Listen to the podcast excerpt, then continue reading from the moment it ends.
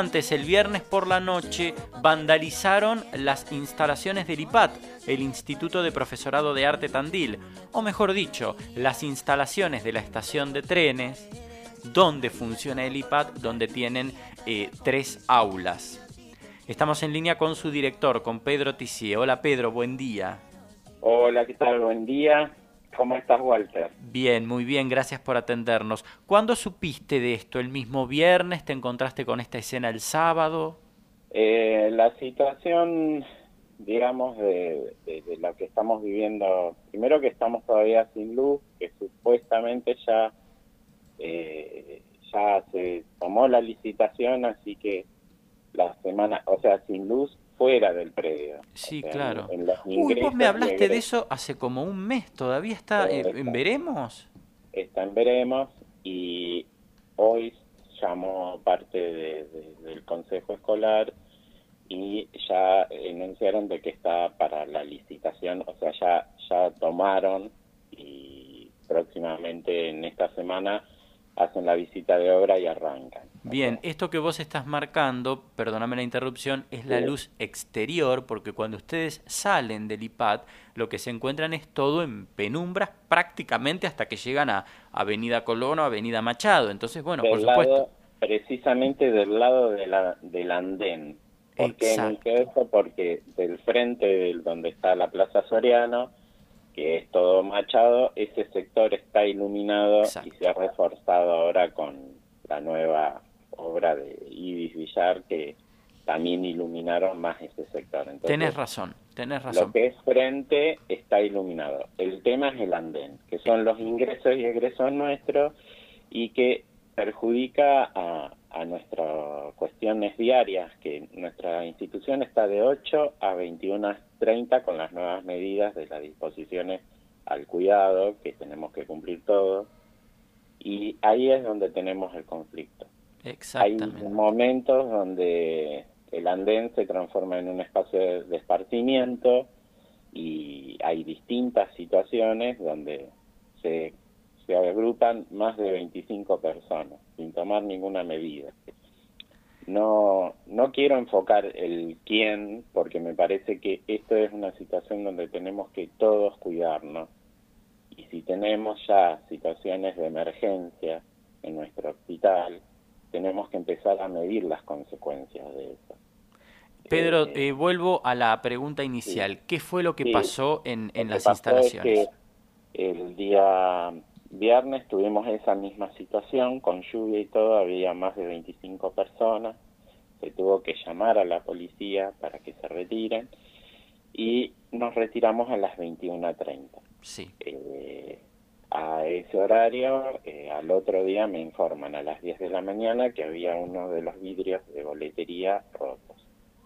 Me acerco y era la puerta principal y estaba eh, forzada, abierta, e ingresaron por todo el sector donde está el área de expresión corporal y lo lamentable es que eh, abrieron matafuegos, eh, eh, bueno, orinaron en, distintos sectores, dejaron una nota totalmente, o sea, triste para nuestra institución porque nos da desaliento y dejaron en un pizarrón notas donde usaron todas las colchonetas y estuvieron supuestamente durmiendo y otras cosas ahí.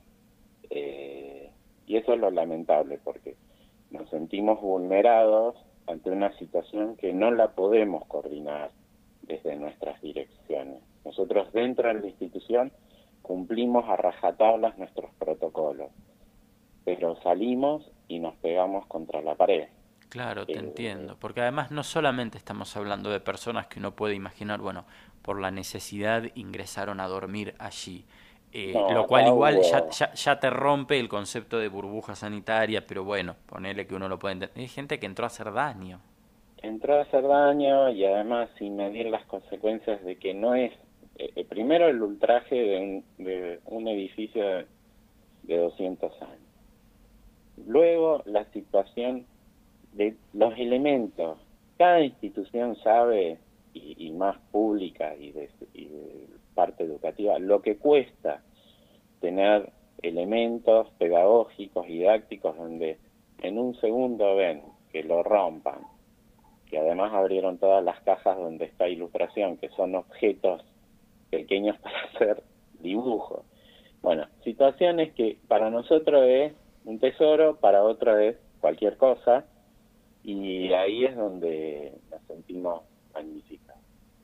Hicimos todo, hicimos la denuncia, eh, vinieron los peritos, en este caso se comunicó el oficial eh, catalán, eh, pusieron una medida el día sábado de cuidado porque también a la tarde se empezaron a aglutinar de vuelta eh, y bueno, es preocupante porque el día a día nosotros tenemos que hacer muchas acciones y esto es como que nos tira para atrás.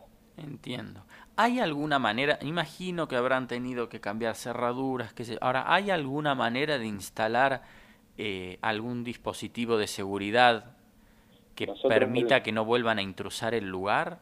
El año pasado pedimos al foro de seguridad de poder generar una cámara directa desde la otra proyección, desde la usina, pero bueno, sabemos que es complejo, eh, pero sí lo que sentimos de que tiene que haber seguridad y como se lo expliqué al oficial, es imperioso que pasen por el lado del andén, porque si pasan por la parte de frente, no se ve todo del otro lado, es como una calle más para decirlo así, y, la circulación que hay. Eh, pero bueno, la verdad es que hoy tenemos que eh, tuvimos que hacer todo un tema de limpieza, sanitizar todas las colchonetas, porque a su vez espacio de expresión corporal y danza. Bueno, ese ¿Hoy van a poder dar clases? Hoy arrancamos temprano, están desde las 7 nuestros auxiliares haciendo eso eh, vimos en lo que fueron las, las pedagógicas, porque a su vez pudimos hacer presencialidad a la mañana y a la tarde, o sea, a la mañana con danza y a la tarde ilustración. Eh, a la noche todavía estamos en la espera de la iluminación para poder dar ingreso. Hoy limitamos a, usar un solo salón de los tres. Entonces, eh, nos preocupa. Sin lugar a dudas, sin lugar a dudas que es preocupante porque es preocupante la situación y es preocupante un cuadro de situación contextual que permitiría que esto volviese a ocurrir cualquiera de estas noches. Ojalá que no, pero digo, no es solamente lo que pasó, es decir, están dadas las condiciones para que vuelva a ocurrir, lamentablemente. Pedro, yo te agradezco este, este testimonio que nos has dado. Agradecido a ustedes, prioridad que cumplamos estas medidas que no es una situación de que ya un año y meses que estamos viviendo esta pandemia, tratemos por favor que toda la comunidad cumpla en el uso de los barbijos, en el uso de, juntarse. Es una situación extrema, no podemos dejarnos aflojar ni relajar, como dicen algunos, pero sí sobre todo tener la presencia de que toda la comunidad tiene que cuidar el espacio público.